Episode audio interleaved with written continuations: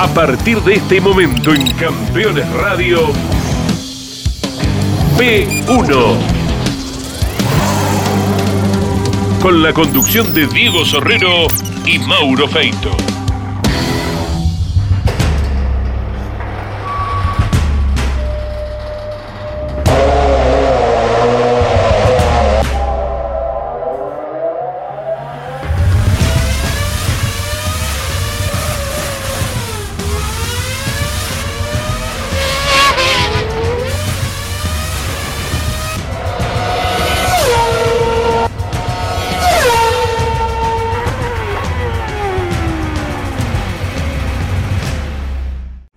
De P1, bienvenidos.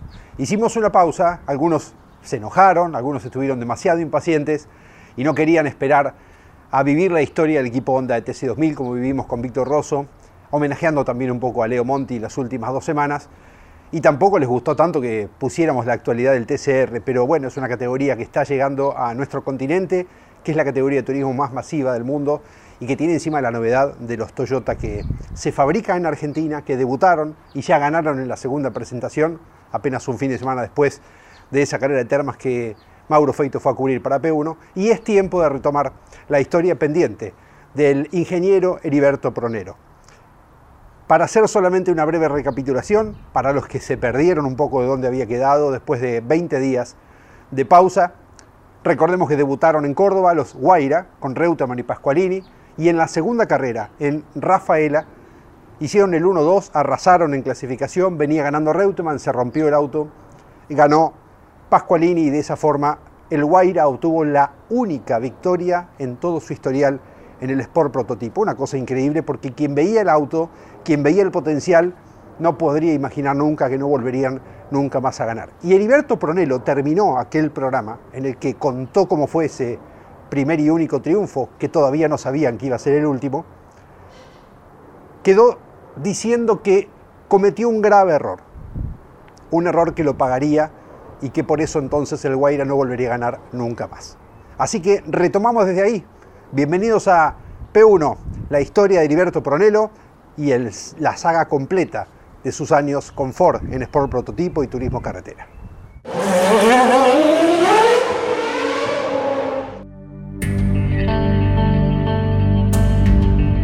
Se le para el auto a, a Reutemann y gana Pascualín. Pero ahí ocurre una cosa que fue la razón por la que el Guaira no ganó nunca más. Y vos sabés el precio que pagué por esa, por esa distracción. La hinchada de Ford se volvió loca, yo había comprado un saco de estos medios como con pelitos eh, en Swick Steel en Villa María. Estaba encantado con mi saco. La gente vino, me alzó en anda y, me arrancó la manga del saco de recuerdo. Me quedó el chaleco. Me llevaron las dos mangas. Eh, y en toda esa euforia, yo como un tonto, no me di cuenta que tendría que haberlo llevado conmigo a Miculán. Y Miculán dijo, ¿cómo? El auto también gana porque el motor funciona como funciona. Él estaba a cargo del sector motores en Ford. A esa carrera había venido Kitterman con el increíble, con el DC-3 que Ford le había comprado a, ICA. Porque había venido Miculán con, el, con Kitterman en el mismo avión, en lo que Ford consideraba que era un gran acontecimiento y que terminó siendo un gran acontecimiento. Y muy contentos se van, pero Miculán le dice a Kitterman, si con dos autos hacemos todo esto, porque la carrera se vistió de Ford, de punta a punta. Imagínense qué haríamos si tuviéramos 10 o 12, o más. Yo creo, señor, que nosotros tendríamos que ofrecer motores. Los motores están están maduros para ganar, tendríamos que ofrecer motor. Y no hubo una cantidad de motores o, una organización parecida para los autos del equipo y otra para los demás, ¿no es cierto? No. Claro, justo con la idea de, de Meculán de que aparezcan autos de particulares que nos compitan a nosotros.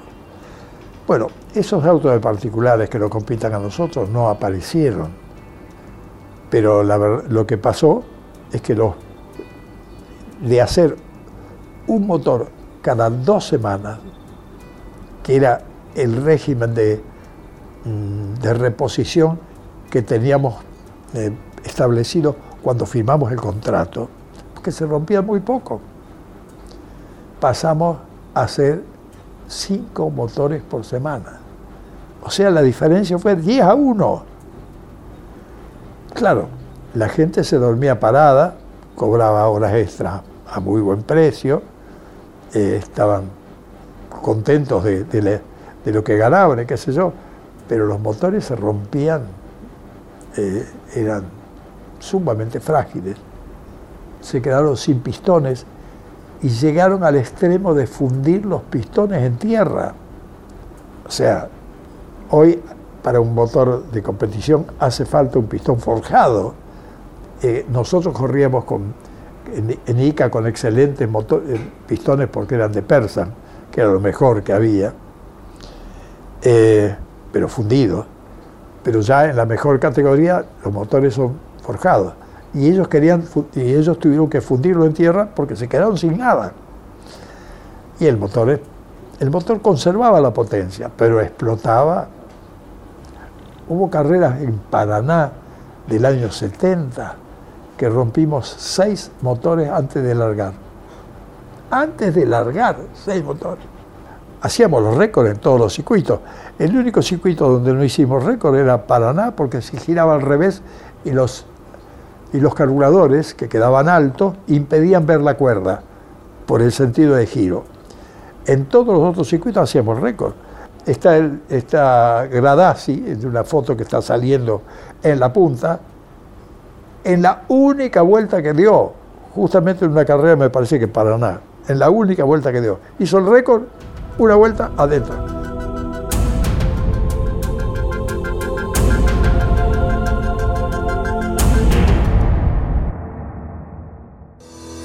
si estás buscando un repuesto original o alternativo para tu vehículo importado. CBM Auto. Años de experiencia. Miles de clientes satisfechos. Importador directo desde Estados Unidos y Europa. cbmauto.com. Yo, Norberto Fontana, te lo recomiendo.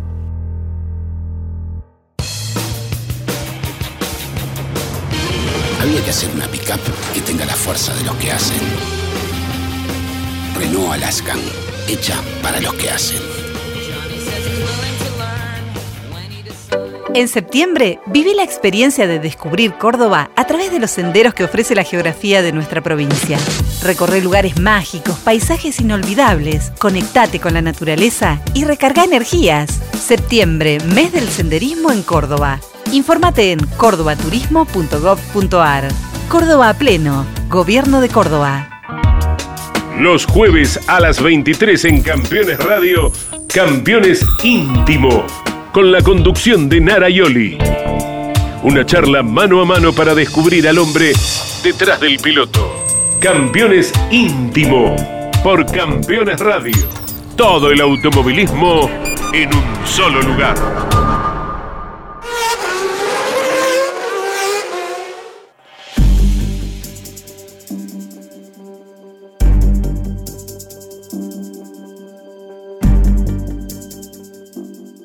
El prototipo funcionó porque como no había autos para esa categoría, todavía había, el reglamento conservó algunas de las limitaciones que tenía el turismo de carretera y liberó otras cosas. Eh, entonces no se podía inclinar el parabrisas más que de determinado grado, había que mantener una altura del piso al techo determinada, un ancho del parabrisas, etcétera, etcétera. Todas esas cosas pasaron del turismo de carretera al Sport Prototipo, el primer año. El segundo año quedó todo libre. Y fue el año en que nosotros teníamos que estrenar el motor. Yo en ese momento empecé a diseñar el, el MK10, un, un auto que tenía tantas novedades que hoy todavía algunas no se hicieron, como ser que cambiaba el ángulo de incidencia de la trompa porque la, superficie del piso y la superficie de la, de la trompa deslizaban una contra otra para producir una, un ángulo del, borde de ataque más alto o más bajo. Y lo mismo ocurría en la salida en la cola, que podías tener la cola a diferentes alturas con un ángulo de salida variable. Eso, te cuento esto en particular, para que no, nos situemos en la enorme diferencia que estábamos haciendo, aquellos que teníamos presupuesto de fábrica con aquellos que no lo tenían. Era imposible la categoría. Nosotros teníamos que haber hecho eso en una media docena de años y posiblemente hubiera, eh, digamos, hubiera sido posible. Eh, aunque tengo dudas, pero si lo hubiéramos espaciado en el tiempo, eh, hubiéramos permitido que la gente que no tenía esas facilidades, eh, y, por qué yo tenía esas facilidades? Las tenía porque era el equipo oficial Ford, no las tenía porque, porque yo fuera Pronelo, ¿no es cierto? Entonces, eh, y equipos oficiales que teníamos prerrogativas similares, éramos tres. Entonces, una categoría no se puede sostener solamente con algunos equipos oficiales. Necesita de otra, de otra pluralidad que, acá eh, quedaba eliminada por el solo reglamento.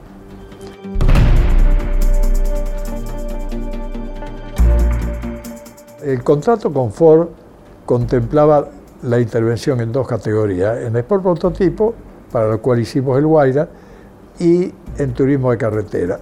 Como para nosotros turismo de carretera era una categoría que nos entusiasmaba menos, eh, nuestro proyecto estaba centrado en el Guaira y del Guaira derivamos en el, en el tablero, digamos, derivamos otro vehículo porque en el caso de turismo de carretera nos obligaban a usar un chasis de un auto existente.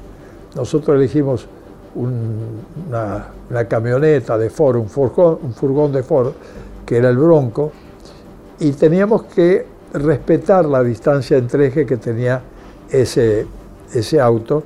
Entonces el halcón nos resultó de una distancia entre eje de 2,69 y para el Guaira elegimos una distancia entre eje de 2.50.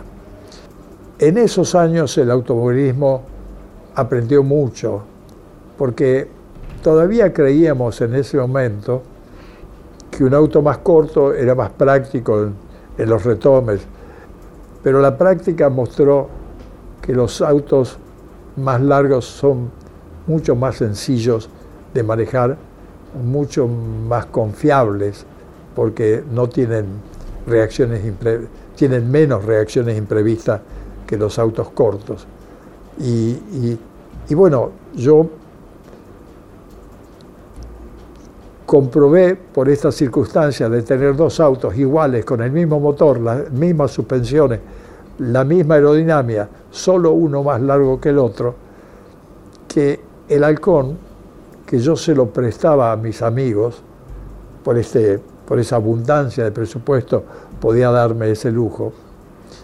Se lo prestaba, por ejemplo, a Carmelo Galvato, al halcón, íbamos a correr, él iba sin mecánico, el acompañante era un poco mecánico y él también, iban sin nada y terminaban en la clasificación estando a un segundo o a menos de un segundo de los dos autos míos atendidos por ocho mecánicos cada uno, y después de diez modificaciones o quince para lograr ese tiempo, ellos estaban a menos de un segundo. O sea, eh, estuvimos todos muy equivocados. Lancia hizo esas, esas lancias en, en, Fórmula 1 que tenían 2 metros 10 de entreje y solo la, solo la manejaban tipos, digamos, sobrenaturales, como Fangio y poquitos más, porque eran autos muy difíciles. Y Oreste también mete la pata en eso, porque Oreste, eh, creyendo mejorar lo que había, hace el, el Bertel R con 230. Dice, cometió un error. Y ese error eh, se refleja en la cantidad de gente que se golpeó. Es decir, se golpeó él con el auto, se golpeó Franco, se golpearon varios. Y eso es porque los autos cortos entre ejes son muy indóciles, son muy traicioneros. Las liebres, por ejemplo, la liebre 3, que no ha tenido ningún accidente fatal con tanta gente participando, tiene 2,72, digo, es decir, 22 centímetros más que el Guaira. Y eso ayuda muchísimo. Pero el halcón, pobrecito, fue un auto que nació en el momento equivocado, porque, eh, y además yo ahí cometí un error de relaciones públicas fenomenal. Eh, cuando ganan los Guairas en, en, Rafaela, le presto el halcón a Ternengo. Vos podías con un TC correr en Sport Prototipo, porque como el reglamento de Sport Prototipo era muy abierto, si vos te animabas a venir, correr. Y de nuevo, él hace lo mismo tiempo que nosotros, está ahí, pero sin atención, porque yo le prestaba el auto y que se lo lleven. Yo cometí un error eh, enorme de relaciones públicas al prestarle el auto a Ternengo, porque el, auto en la recta daba 2.90 y en ese momento mis liebres 3, por ejemplo, en el auto de 2.75 en las rectas más largas. O sea, el auto era mucho más veloz de que todo lo que existía en turismo de carretera. Entonces, cerré la posibilidad de que por lo menos corriera una carrera en turismo de carretera. Ahí enseguida se creó una una fuerte predisposición a que no corriera el turismo de carretera. Me lo objetaron por la manija de las puertas. Entonces, eh, una de las carreras, esto es interesante como, como anécdota, una de las carreras en que me lo objetan es una carrera en el autódromo, donde yo llevé los dos halcones para correr,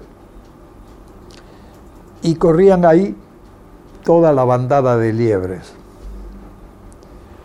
y me objetan las manijas de las puertas y me objetan que el chasis no llegaba hasta el final del auto atrás. Entonces yo le digo al examinador, le propongo una cosa, ¿y por qué me objeta la manija de la puerta? La manija de la puerta era un aro que estaba conectado a un cable adentro, uno tiraba el aro ese, el cable tiraba la, manija y abría la puerta. La objeción era que ese aro, si había un accidente, no se iban a dar cuenta que era para abrir la puerta y no iban a poder sacarlo al piloto. Entonces yo le digo al, al jefe técnico, hagamos una cosa, le propongo esto, llamamos a tres mujeres. Les preguntamos si saben manejar. Y utilizamos, y solo utilizamos para este experimento las mujeres que no sepan manejar. Y si la mujer que no sepa manejar le pedimos que abra la puerta y la abre, ah, y las tres la abren, usted me tiene que dar me tiene que dar la razón de que eso es intuitivo, la gente va a abrir la puerta. Me aceptó esa jugada. Entonces, y las tres mujeres abrieron la puerta. Pero siguieron objetando que el chasis no llegaba atrás y entonces no podían correr los autos. Y ahí viene el negro Faraone y me dice, che, pero vos en el Torino, eh, ¿no tenés la misma circunstancia? que con el larguero hacia atrás no llegás. Entonces me, dice el, el negro Faroni, ¿por qué no nos denuncian a todos nosotros? A ver qué hacen. Yo le digo, no, pero yo no puedo denunciar a mis propios clientes. Espérate un poco que voy a hablar con los muchachos. Al rato viene y me dice, che, es, tal, es tal una, una barbaridad lo que están haciendo con vos, están de acuerdo todos que les denuncien las liebres. Había veintipico liebres. Las presenté la denuncia, entonces, pero para cada denuncia había que poner, no me acuerdo si dos mil pesos o 300 pesos, claro, la plata está tan diferente. Yo no tengo toda esa plata. Entonces me dice, yo tengo una escritura el lunes, tengo la plata en el auto, faraones. Y me trae la plata, denunciamos todos los autos y se suspende la carrera. Yo a esa carrera me había pasado a buscar Fangio por casa y fui con él a la carrera. Y salimos, me vino con un Mercedes, salimos y nos quedamos a la salida un montón de tiempo, los autos atascados, todo el mundo puteando. Y me dice Fangio, me pone la mano en la pierna y me dice, Anito, esta vez sí que se te fue la mano, ¿eh? El quilombo que hiciste. Bueno, me lo autorizaron en una situación típicamente argentina. Eh,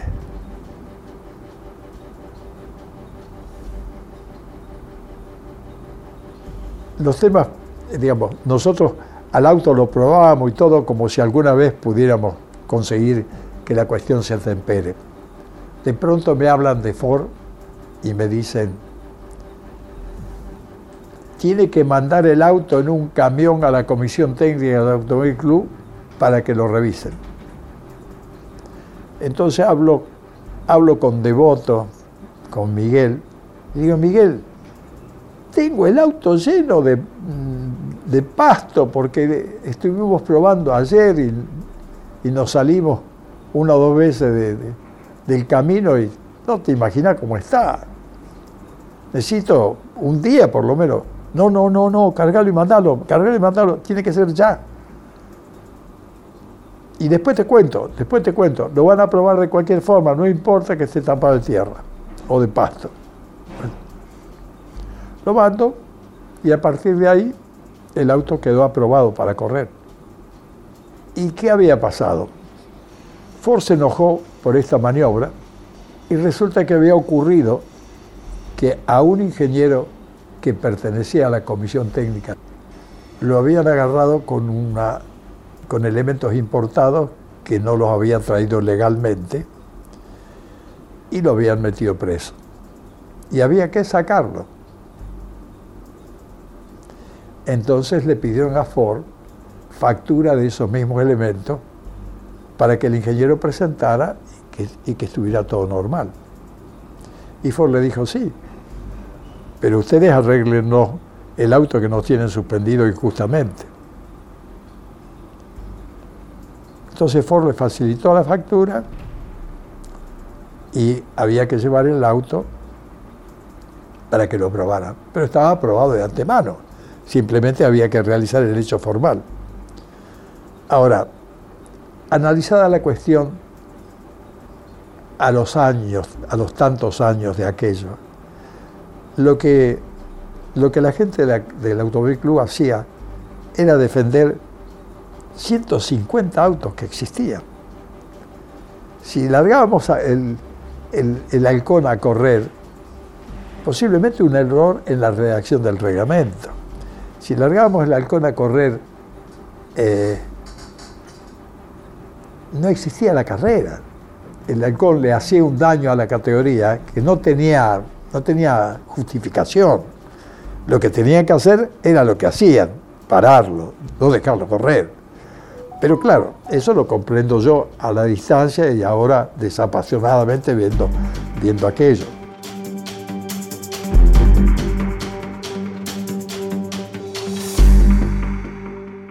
Si visitas Miami, no extrañes lo que dejas por unos días. Visita Las Acacias, el gourmet argentino. Productos argentinos y regionales. Las Acacias, un punto de encuentro en Doral. Encontranos en la 82, 00 Northwest y la 14 Street. Aumenta la productividad y ganancias de tu taller con el equipo de alineación 5D Macking Parts. Obtener resultados en 90 segundos con la alineadora más rápida y precisa del mercado. Realizamos instalaciones en todo el país con técnicos profesionales y brindamos capacitación in situ para expertos o principiantes. Transformar tu taller a premium. Macking Parts. Campeones. La revista de automovilismo. Toda la actividad nacional e internacional con la información más completa y las mejores fotografías. Campeones. Conseguila en formato digital los lunes posteriores a cada fecha de turismo carretera o los martes en todos los kioscos del país. Todos los viernes en Campeones Radio. Fórmula 13 Radio. Un programa dedicado íntegramente a la información de la Fórmula 13 Metropolitana, la categoría de monopostos más importante del automovilismo en Argentina. Fórmula 3 Radio. Con la conducción de Andrés Galazo. Todos los viernes a las 15 en Campeones Radio.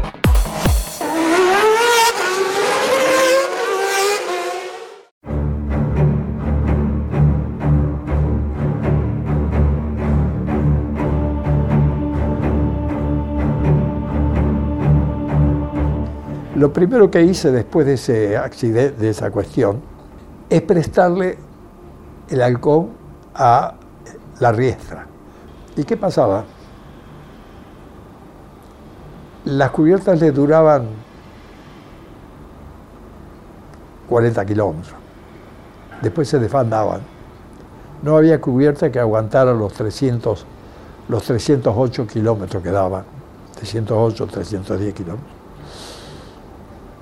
Eh,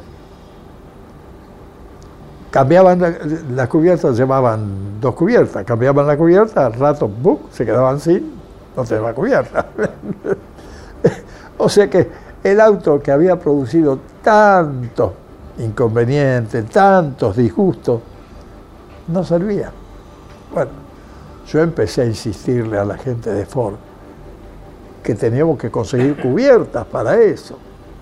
La gente de Ford co- consiguieron que venga Frank Hernández, un tipo que era una leyenda en Estados Unidos, y, el tipo se reúne conmigo, comentamos los, la velocidad de los autos y todo, y, me, y hablaba castellano perfecto porque era de familia mexicana, y me dice, lamento decirte, no hay cubierta para, para rectas de 50 kilómetros a 310 kilómetros por hora, no existe la cubierta o- hoy por hoy. Pero si ustedes corren en la recta de Mulsanne, en, en Le Mans, ustedes tienen, eh, ustedes andan a 340 kilómetros por hora. Sí, pero ¿cuánto andamos? Entre acelerar y frenar, ¿cuánto queda de esa recta a esa velocidad? Un kilómetro, un kilómetro y medio, a lo sumo. Eh, y por eso aguantan, porque después tienen tiempo de enfriarse. Pero vos querés 50 kilómetros, no existe. Bueno, eh, eh, después vino el cambio de reglamento. Cuando los, los el turismo de carretera, por lo veloz que se había puesto, suprime, prohíbe los cuatro carburadores y quedan, quedan en vigor un solo carburador, los motores pierden un, un nivel de potencia muy grande, una cantidad de caballos muy grande, y entonces la velocidad del auto se había reducido como para que eh, se había reducido aproximadamente a 290, como para que las cubiertas aguanten. Y ahí fue cuando hacemos la aproximación con Emiliosi, cuando la comisión de concesionarios me dice, ¿por qué no le prestan para, que, para ver si, si Emilio si puede ganar el campeonato. Y yo accedo a prestarle el auto, porque los autos, digamos, el contrato establecía que los autos eran de mi propiedad. Accedo a prestarle el auto y se lo llevo a la primera carrera a San Nicolás. Y él incluso puntea esa carrera y después no sé qué cosita se rompe del motor y, abandona. Y la siguiente carrera estábamos, que era el Triángulo del, oeste, del Oeste, estábamos tranquilos que era nuestra esa carrera. Y, bueno, ahí, eh, como ellos no habían hecho ninguna prueba de consumo de nafta, tenían temor de quedarse sin nafta, a pesar de que el halcón tenía, como, como dijimos tantas veces, 260 litros de nafta. Pero tenían el temor de quedarse sin nafta, que tengan que parar a reabastecer.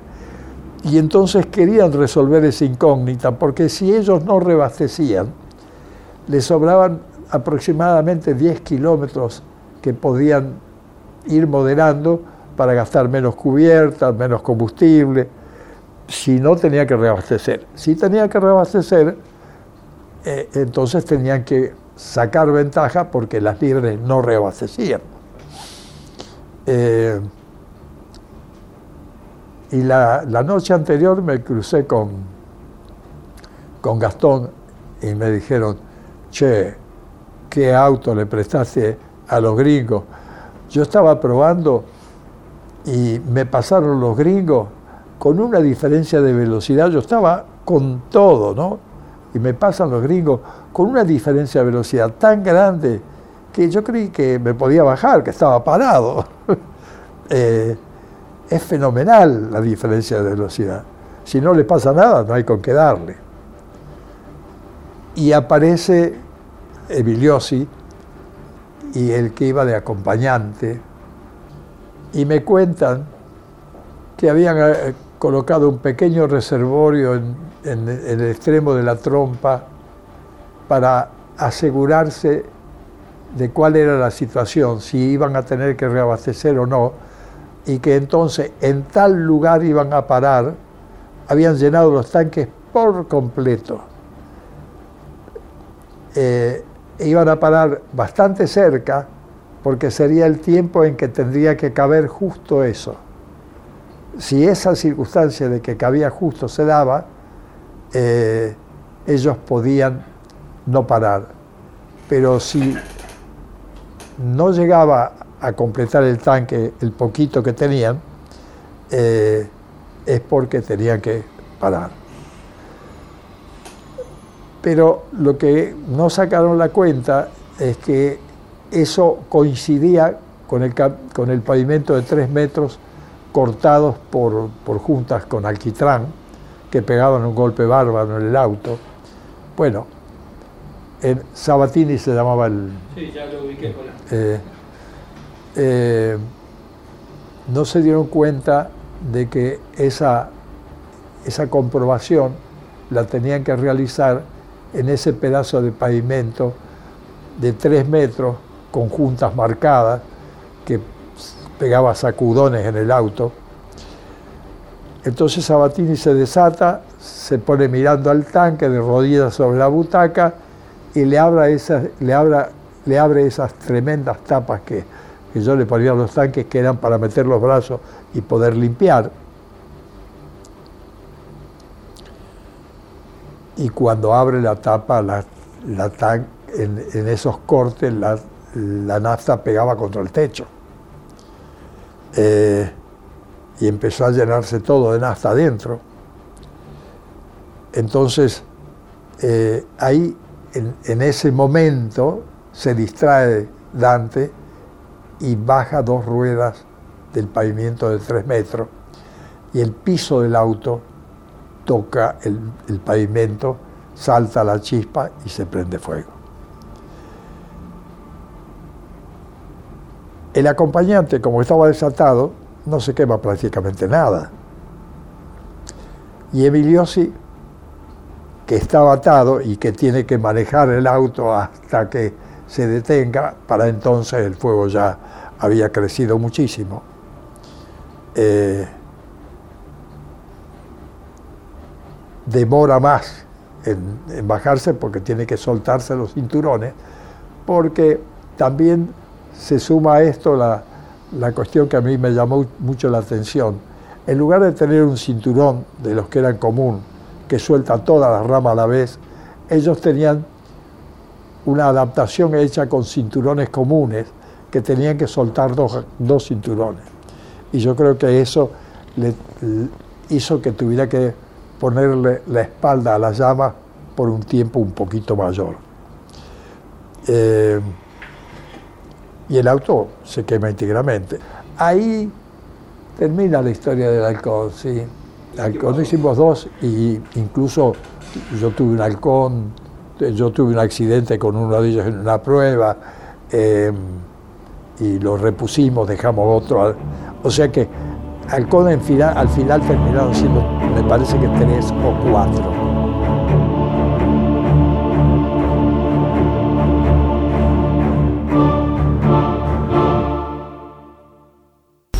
Si tu misión es mejorar la rentabilidad de tu flota de transporte pesado o tu maquinaria agrícola, VM Racing es tu aliado perfecto. Optimización de inyección electrónica, soluciones inteligentes al servicio de la potencia y el torque de tu motor. Porque tu cosechadora debe cosechar, porque tu camión debe transportar. VM Racing, nos vas a recomendar. Desafía tus límites. Tonino es tu mejor opción. Si de bicicleta se trata, acércate a Tonino, el surtido más amplio y una gran variedad de productos. 35 años de trayectoria. Visítanos en nuestras dos sucursales, Lomas de Zamora y Lomas del Mirador. Seguinos como Bicicletas Tonino, www.bicicletastonino.com.ar. Terrus, una nueva concepción de vida Lotes sobre Ruta Nacional 14 en Concepción del Uruguay Entre Ríos con todos los servicios. Financia y construye Río Uruguay Seguros. Para más información www.terrus.com.ar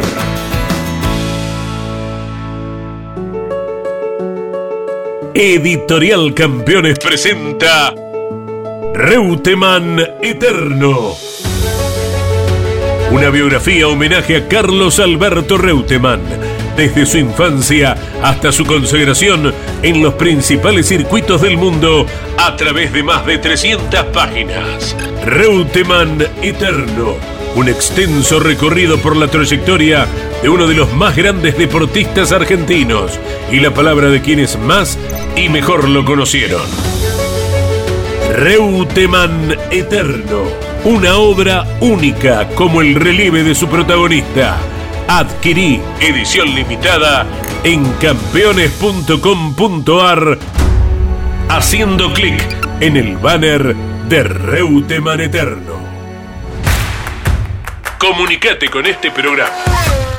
Deja tu mensaje de texto o voz al WhatsApp de Campeones Radio. 11 44 75 0000. Campeones Radio. Todo el automovilismo en un solo lugar.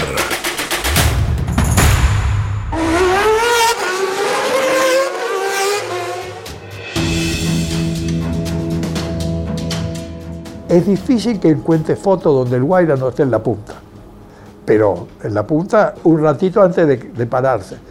Yo venía insistiendo eh, que teníamos que resolver eso hasta que en Ford, y esto es interesante, viene un gerente de ingeniería que viene de México, el ingeniero Estimides, un tipo inteligente, rápido, y cada uno le cuenta en estos casos su versión. Nicolás le cuenta la suya, yo le cuento la mía, escucha todas las cosas y dice, bueno, Pronero, ¿existe la posibilidad de que nosotros le transfiramos el presupuesto que nosotros tenemos para abastecerlo de motores a usted y que usted se haga los motores? Y le dice, claro que existe, encantado de hacerlo. Bueno, entonces nos pusimos a hacer toda esta organización Y en ese, ese motor lo hicimos de cero. El reglamento te permitía hacerlo entero al motor. No te permitía, por ejemplo, si vos tenías una marca de auto que no tenía árbol de leva a la cabeza, que vos hicieras un motor con árbol de leva. Pero vos podías hacer otra etapa, solo que tenía esa limitación que te correspondía por, por ser de una marca que no tenía árbol de leva a la cabeza. Entonces, nosotros hicimos blog nuevo, cigüeñal nuevo, tapa de cilindro nuevo, todo nuevo. Eh, yo lo tenía para hacer estas cosas, yo lo tenía a níquel viviendo en Tandil, porque las tapas las fundíamos en Tahuilco, una empresa de Tandil, eh, y fundíamos los blogs en San Nicolás. Todavía me acuerdo la, la gente tremenda que, nos acompañó en todo esto. Eh,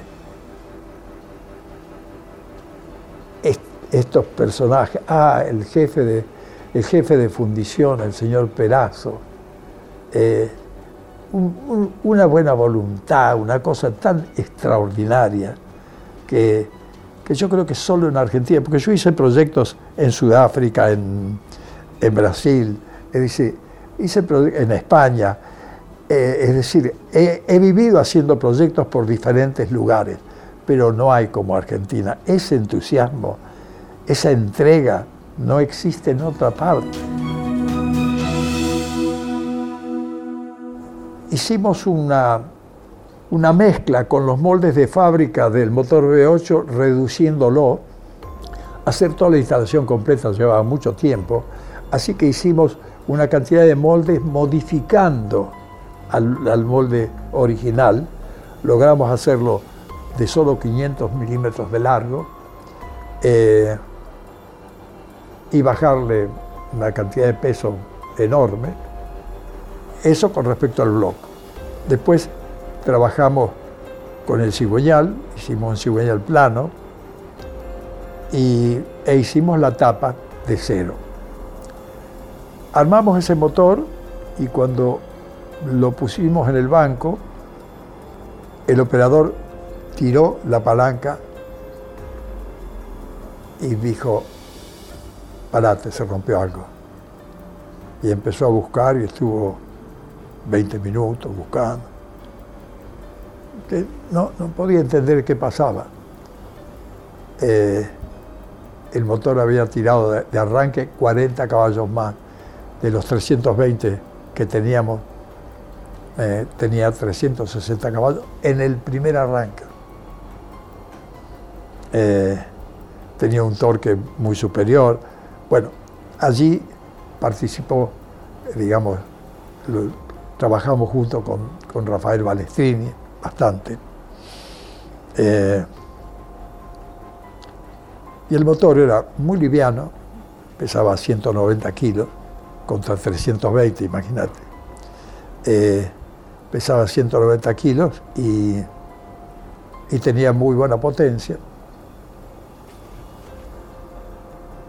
Teníamos el, Spider, que era un auto discreto, no teníamos muchas pretensiones, porque en este apuro de, y, como estábamos dedicándonos bastante al MK10, eh, ese auto nos quedó con baja rigidez al cortarle el techo.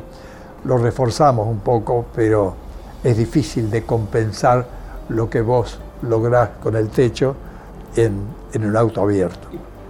Nosotros tenemos que haber cortado ese techo y hacer otro techo, no el, no el Spider. Además, otra cosa, hay un aspecto. A ese momento, nosotros no, no, no teníamos una valoración mm, cierta de la influencia que tiene la rigidez torsional en el comportamiento del auto. No la teníamos. Si no, no hubiéramos hecho eso. Eh, para nosotros era un factor a tener en cuenta, pero no con, con la preponderancia que le damos ahora, que sabemos cuánto pesa. Acá en el, en el ámbito en Argentina, el único que tenía idea de eso, o sea, de esa magnitud, era Pedrito Campo.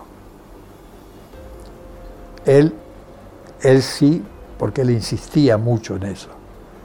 Y nosotros no estábamos convencidos eh, hasta que la experiencia nos fue convenciendo.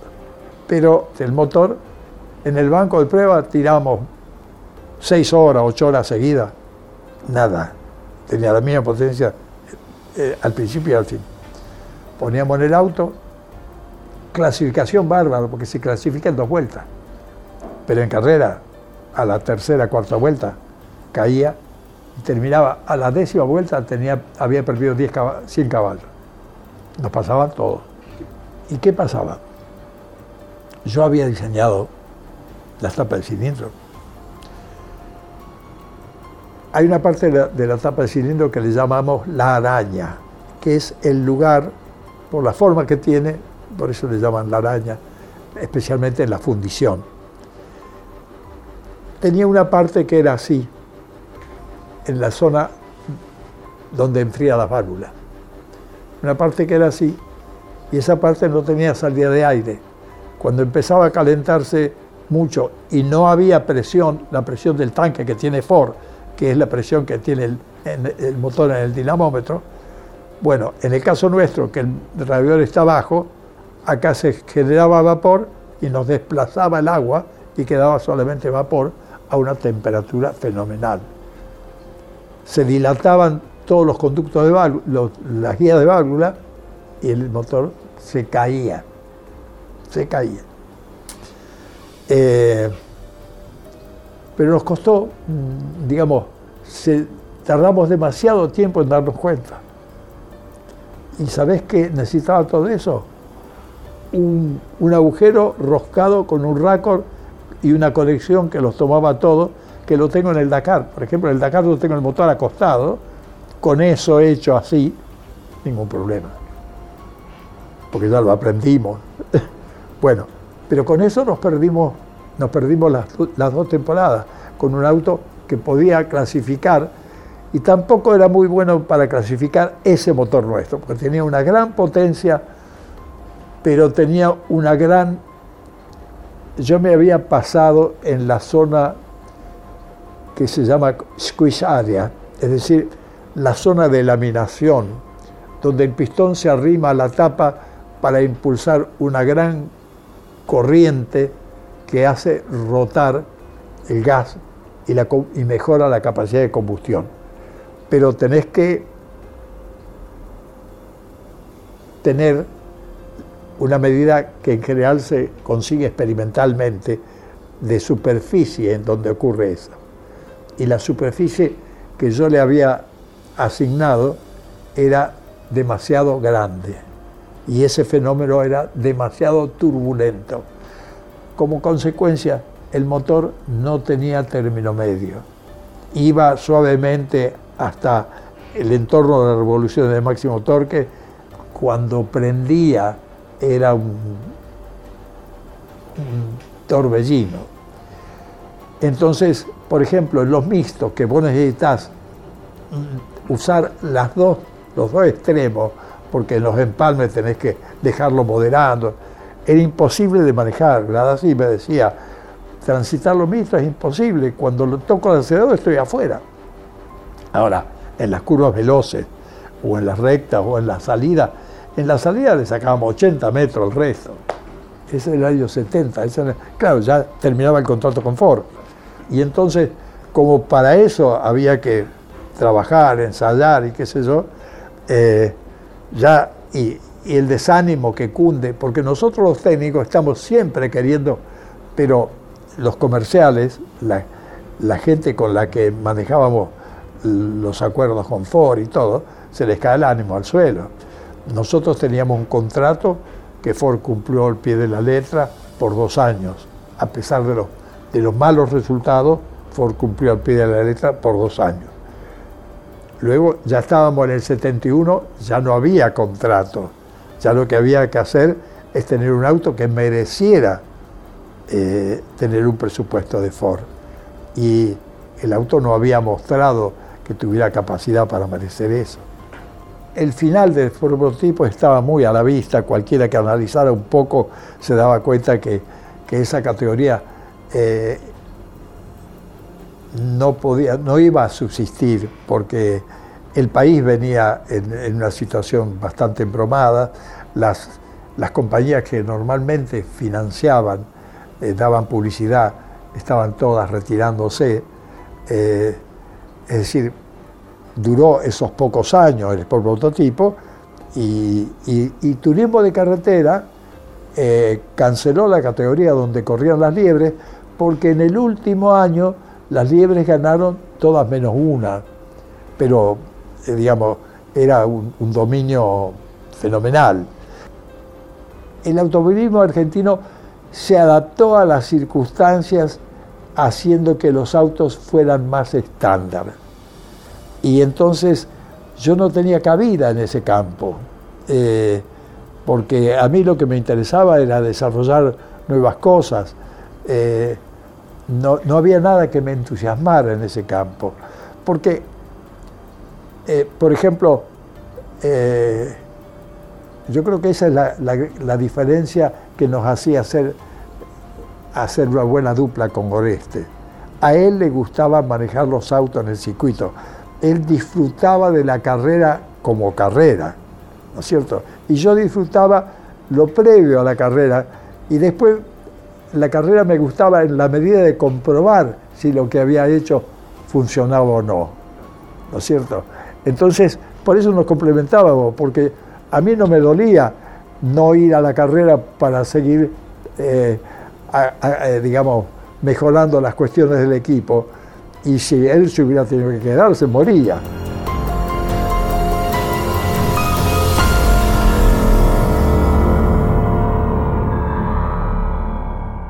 Casi como una mueca del destino, como una casualidad, Pronero termina hablando de Berta.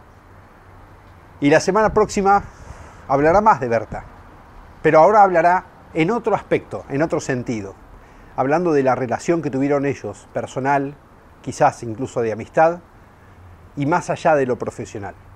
También hablará Pronero la semana que viene de su regreso de Brasil. Él estuvo en Brasil trabajando para la industria militar y en otros lugares del mundo, para otros proyectos, pero básicamente en Brasil, hasta mediados de los 80, cuando regresa a Argentina y participa activamente de un aspecto de la, del desarrollo de la Coupé Fuego con la que Silvio Oltra y Rubén Benavides ganaron el campeonato de TC2000 de 1987 y después construirá el Peugeot 505 de 1988 de José Coco Fortunato, que también tendrá una historia aparte en P1, en la que hablará Pronelo, pero también hablará Fortunato y alguno más, para más adelante. Ahora Pronelo se dedicará a contar cómo nació el concepto del auto y qué fue el desarrollo de esa primera época del 88, cuando Coco Fortunato sorprendió a todos hasta ese accidente polémico con Maldonado y Traverso, Traverso y Maldonado involucrados, que destruyó ese Peugeot 505. Realmente da mucho para reflexionar todo lo que le pasó a Pronelo, pero sobre todo creo que lo que más impacta es escuchar las verdades, las reflexiones, las miradas retrospectivas como aquella de por qué el Sport prototipo quizás fue víctima de la ambición de los ingenieros y por eso murió tan rápido, lo acaba de decir, reconociendo que hubo algún error de concepto a lo mejor en estos genios que inventaban cosas que generaban un costo tan alto que era imposible de sostener. Los esperamos aquí la semana que viene, junto a Mauro Feito, para la última parte de la vida de Heriberto Pronelo, un genio de la ingeniería del automovilismo argentino. Hasta entonces.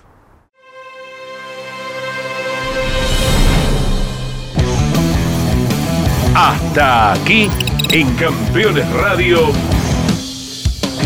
P1. Con la conducción de Diego Sorrero y Mauro Feito.